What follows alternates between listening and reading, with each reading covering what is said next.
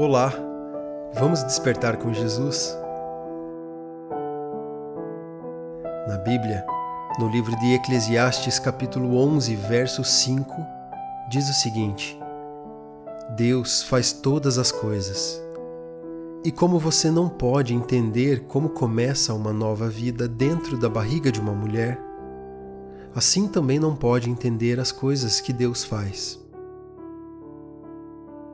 O desejo de conhecer como o mundo foi criado, como a natureza funciona, como tudo começou, é um desejo natural e foi Deus quem o colocou dentro de nós.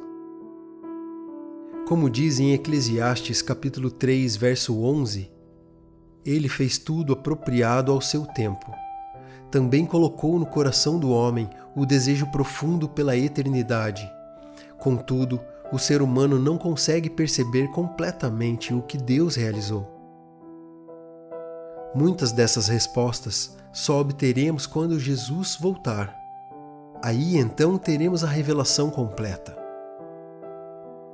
Como Paulo disse na primeira carta aos Coríntios, no capítulo 13, verso 12, porque agora vemos por espelho em enigma, mas então veremos face a face.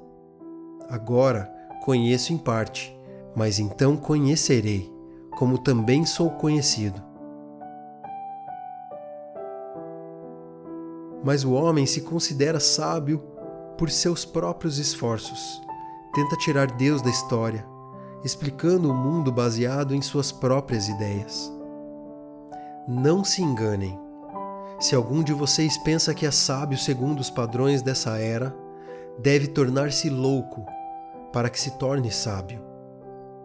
Porque a sabedoria desse mundo é loucura aos olhos de Deus, pois está escrito: Ele apanha os sábios na astúcia deles. E também está escrito: O Senhor conhece os pensamentos dos sábios e sabe como são fúteis.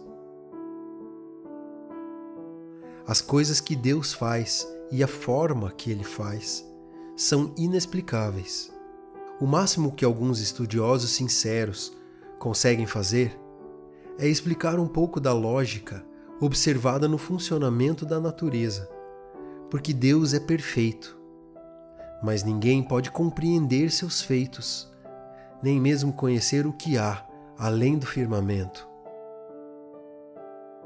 No livro de Jeremias, capítulo 31, versos 35 a 37, está escrito assim: Assim diz o Senhor, aquele que designou o sol para brilhar de dia, que decretou que a lua e as estrelas brilhem de noite, que agita o mar para que as ondas rujam, o seu nome é o Senhor dos Exércitos.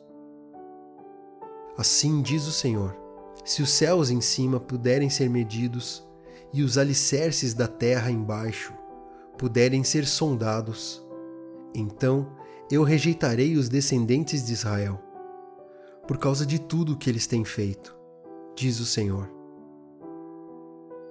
Aqui fica claro, com as palavras do próprio Deus, que os céus não podem ser medidos e os alicerces embaixo da terra não podem ser sondados. Para todas essas coisas que não conhecemos a explicação, precisamos confiar que há um Deus que, no seu tempo, nos mostrará toda a verdade. Vamos orar juntos? Deus amado, ajude-me a enxergar esse mundo com os seus olhos e perceber todas as mentiras contadas para tirar o Senhor da história, para tirar a sua glória e a grandeza da sua criação. O mundo que o Senhor criou é maravilhoso e eu sou tão grato ao Senhor por esse imenso amor de preparar um lugar tão lindo só para nós. Perdoe-me, Pai, se tantas vezes eu ignoro o seu poder e o seu imenso amor, se ignoro sua presença em todos os lugares e em todo o tempo. É maravilhoso pensar que um lugar ainda mais magnífico está sendo preparado para nós. Ajude-me a viver de forma a honrar tudo o que o Senhor já fez e ainda faz por mim. Em nome de Jesus. Amém.